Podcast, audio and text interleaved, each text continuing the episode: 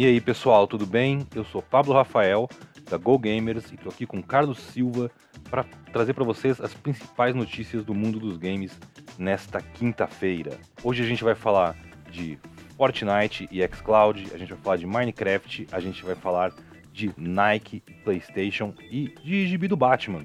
Então, só na caixa aí, DJ, e vamos começar mais um GG App.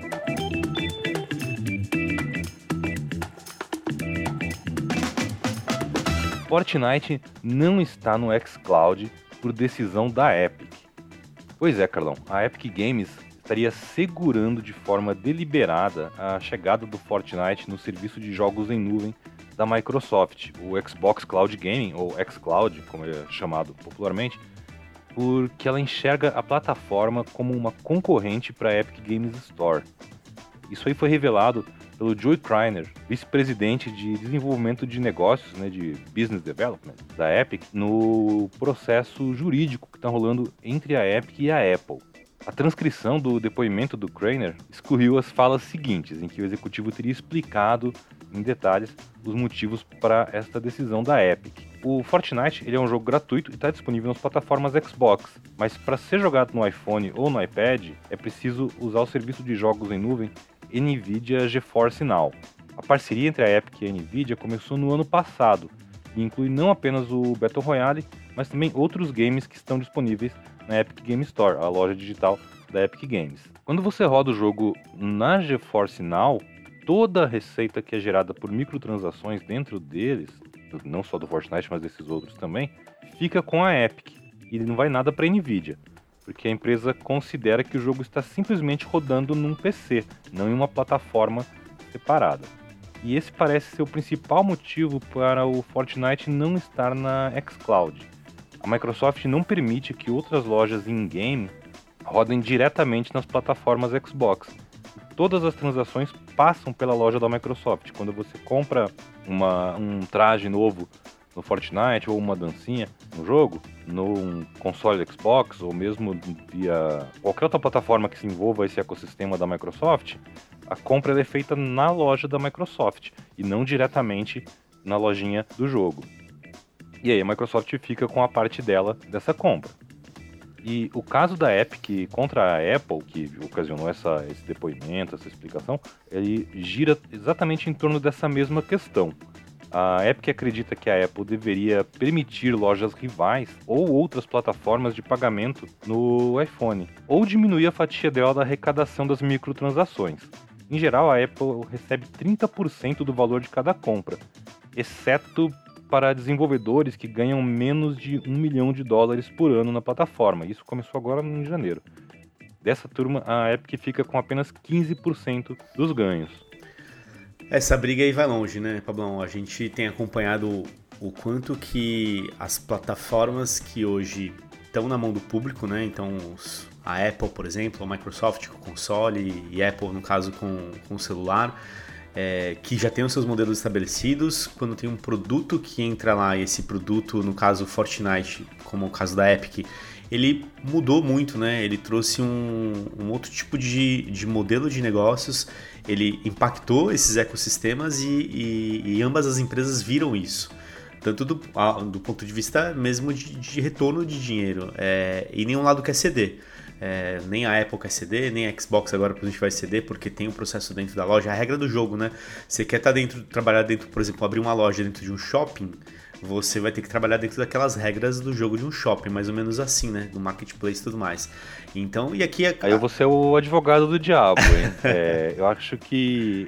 Eu concordo que as plataformas têm a razão delas, né? Como se diz, são as regras que elas estabelecem para esse sistema e ninguém pode esperar que a Apple é, viva só da venda do, do, celular, da venda do tablet, da venda do computador, né? Ela tem essa plataforma, esse sistema operacional, a loja e tudo mais que ela precisa manter e ela precisa fazer dinheiro com isso.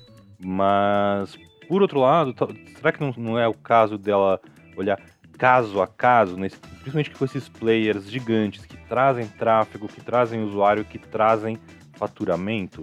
né? E pensar, pô, talvez dê para trabalhar um valor diferenciado, um share diferenciado, não sei. É uma briga de gigantes. É que é isso que mudou, né? Porque a gente não tinha até então um tipo de produto que gerasse todo esse barulho que a gente vê hoje, né?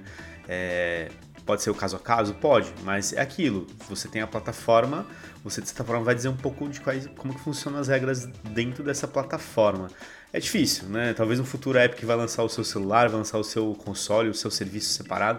Enfim, tudo pode acontecer, né? Acho que é uma, é uma questão mesmo de, de entender o quanto que cabe para cada um nesse momento tomar as melhores decisões pensando no público, mas no final das contas essas decisões estão embasadas em negócio. Né? É, o que cada um decidir aqui vai ser pensando realmente no quanto de retorno ou quanto que você deixa né, de faturar de um lado para ganhar do outro. Enfim, acho que ainda não tem, não dá para avaliar um certo ou errado. No final das contas, quem acaba sendo prejudicado é quem gosta de jogar, né? Então, tanta gente que teve esse problema quando a Epic acabou não tendo mais o jogo no, nos produtos da Apple, que não podia jogar, por exemplo. Então, é esse tipo de coisa que as empresas não estão olhando, elas estão olhando um outro lado, né, nesse momento e que vão ter que tomar, tomar a melhor decisão para o seu lado. Vai acabar sendo isso mesmo. E é interessante que a, a questão da, do Xbox entrou nesse, nesse, nesse bolo, nesse rolo aqui, porque recentemente o xCloud chegou ao, ao iPhone, ao iPad, a gente chegou até a comentar em um, em um programa anterior. E qual que é o truque? Porque em teoria você também não pode ter a loja da Microsoft lá, a Xbox Game Store, dentro do, do iPhone, dentro do, do iPad, né? Dentro do sistema ali iOS da Apple.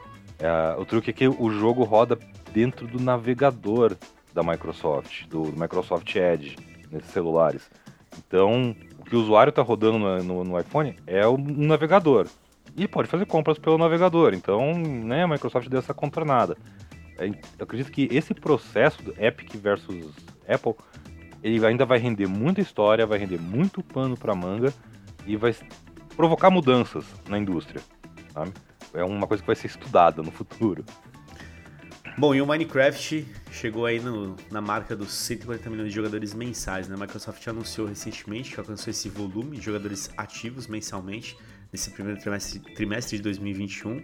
Isso representa aí um aumento de 30% da base de jogadores comparado com o mesmo período de 2020 e foi divulgado também que os mods e os ADD-ons são extremamente populares entre a comunidade de Minecraft. Já foram feitos mais de um bilhão de downloads desses complementos que são desenvolvidos por usuários, por fãs e tudo mais, e que rendeu aos seus criadores um total de 350 milhões de dólares. O Minecraft ele foi lançado originalmente em 2011 e foi adquirido pela Microsoft há quase 7 anos. Na época a empresa pagou 2,5 bilhões para adquirir a Mojang, que é o estúdio responsável pelo jogo, e tá aí, né? Até hoje sendo uma das principais plataformas é, de jogo, né? Se mantendo muito ativa e com a base cada vez mais, mais consistente também. É, esse crescimento a gente vê ele em, em várias em, em, vários jogos, em várias plataformas, tem sido um padrão, né? Nesse período aí, 2020, começo de 2021, esse aumento da, da intensidade aí de, do, dos jogadores. É, eu acho fascinante que Minecraft continua crescendo. Tantos anos depois, você vê que foi, acho que um dos. Eu acredito que foi um dos investimentos mais certeiros que a Microsoft fez no, no mercado de games, essa aquisição do Minecraft e ter mantido o jogo em literalmente todas as plataformas. Né? Em qualquer lugar que você consegue jogar Minecraft hoje em dia. E a Microsoft, de todo jeito, não tem nenhuma intenção de mudar isso, né? Vamos falar mais um pouco de Fortnite. A HQ Batman e Fortnite ponto zero chegou às bancas brasileiras e esgotou absurdamente rápido. Ela foi lançada no dia 20 de março, a primeira edição é uma minissérie, se não me engano, de seis edições, ela teve lançamento simultâneo com os Estados Unidos e literalmente desapareceu das bancas. Uma segunda impressão foi lançada nessa semana, que eu acredito que é a que você comprou, Carlão, e também já esgotou na maioria das bancas do país. Eu confirmei essa informação com a Panini, não só com a banca aqui perto de casa, e a Panini me informou que ela está trabalhando já numa terceira reimpressão. Eles me disseram também que eles já esperavam que fosse um sucesso, mas mesmo assim foram surpreendidos pela demanda pela, pela revista. Qual que é o grande segredo? Além de ser uma, uma revista muito bem feitinha e tal, acabamento super bacana, com uma história legal, a HQ ela tem uma campanha toda muito boa de, de marketing por trás dela. Porque ela reúne é, o, todo o mundo de personagens super colorido tem um apelo muito grande com o público gamer do Fortnite, com o Batman e outros personagens famosos das DC Comics. E traz como brinde um código para baixar um personagem no game. Nesse primeiro volume é a Arlequina.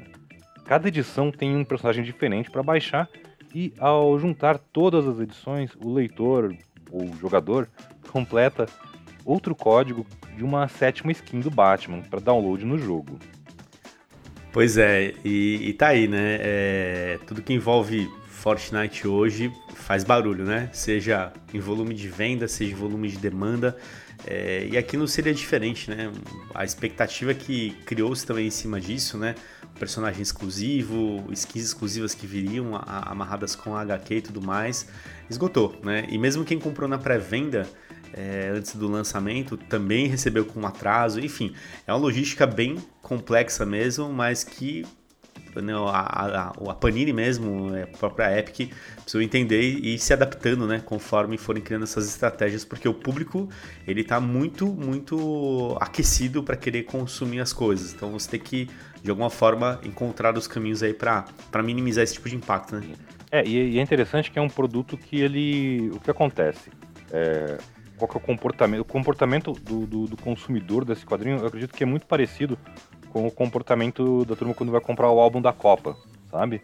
Eu acho que é o grande outro produto editorial de, de, de impresso, assim, que a gente vê no Brasil, que tem essa demanda meio louca.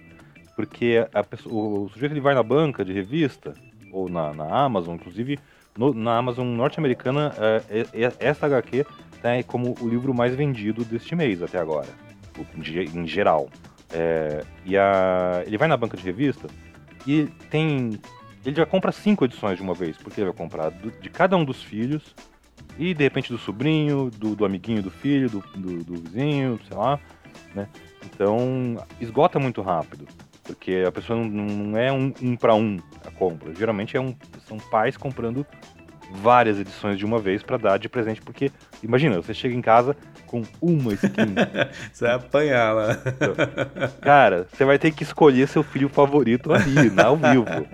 É verdade. Você não quer fazer isso. né? Então tem, tem, um, tem um truque aí que é, que é sinistro, que assim, você faz com que a pessoa compre várias edições de uma vez e aí. E, e como hoje em dia a tiragem de, de revista já não é tão grande quanto era 5, 10 anos atrás, isso esgota voando.